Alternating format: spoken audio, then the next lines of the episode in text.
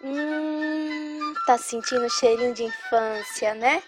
Olá, queridos ouvintes. Eu me chamo Caroline Santana e o podcast de hoje é sobre o escritor brasileiro que fez sucesso na literatura infantil, não só do Brasil, mas em toda a América Latina. Sim, estamos falando do escritor do Sítio do Pica-Pau Amarelo, o Monteiro Lobato. Esse cara nasceu no ano de 1882, na cidade de Taubaté, no estado de São Paulo, e metade de suas obras são da literatura infantil, e a sua maior, de mais sucesso, foi, e é claro, a do Sítio do Pica-Pau Amarelo. Tudo bem que muita gente aqui pode não ter lido, mas quem nunca pelo menos assistiu? Essa obra fez parte da infância de muita gente aqui.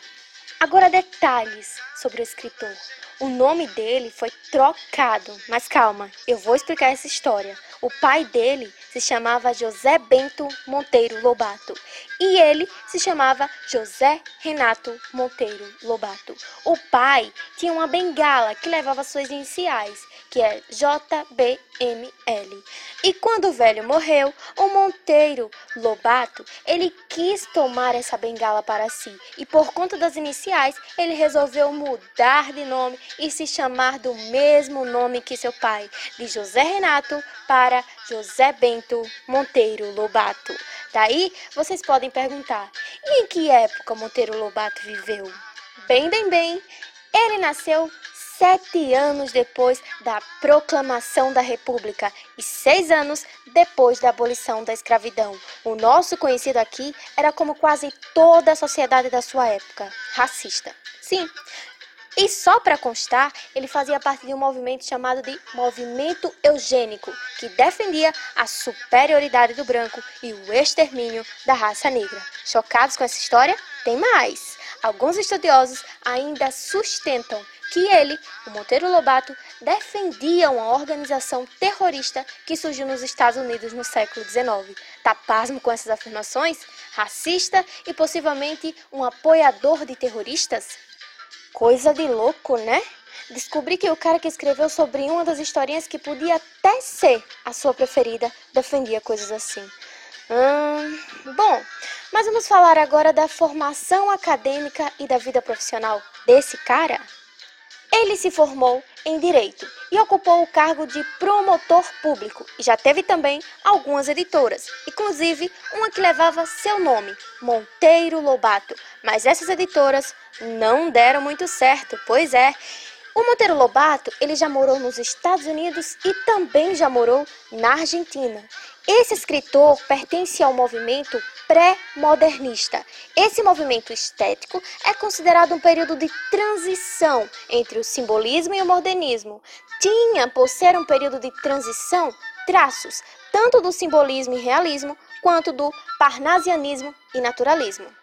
Urupês e a coleção do Sítio do Pica-Pau Amarelo se destacaram como suas principais obras. Sobre a sua obra principal, Sabugo de milha, gente, boneca de pano é gente, o sol nasce de tão belo. Sítio do Pica-Pau Amarelo, Sítio do Pica-Pau Amarelo.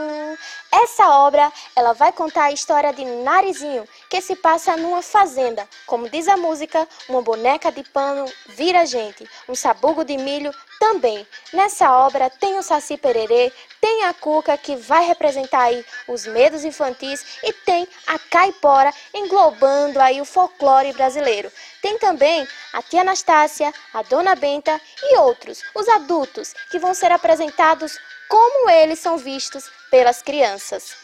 Urupês vai contar sobre o caipira brasileiro na visão do nosso conhecido aqui, o Monteiro Lobato.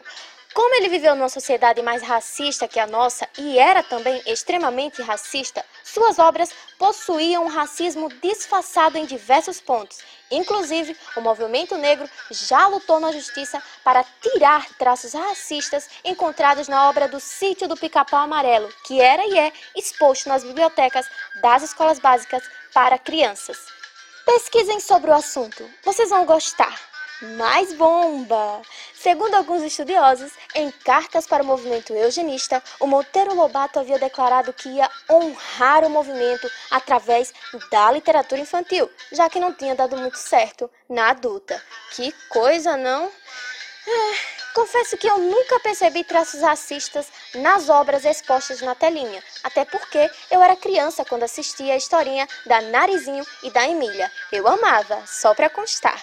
Mas e você? Já, já percebeu algum racismo na obra? Qual é o papel da negra, a tia Anastácia? Já parou para pensar que ela só trabalha cozinhando e limpando e vive servindo as crianças e a dona Benta? Uma branca que vive lendo e sendo servida, e o tio Barnabé, outro negro que vive servindo a dona Benta. Pois é, meus amigos. É isso aí, meus queridos. Monteiro Lobato, a referência da literatura infantil nacional e internacional. Agradecida por esse pod de hoje. Até a próxima e tchau, tchau!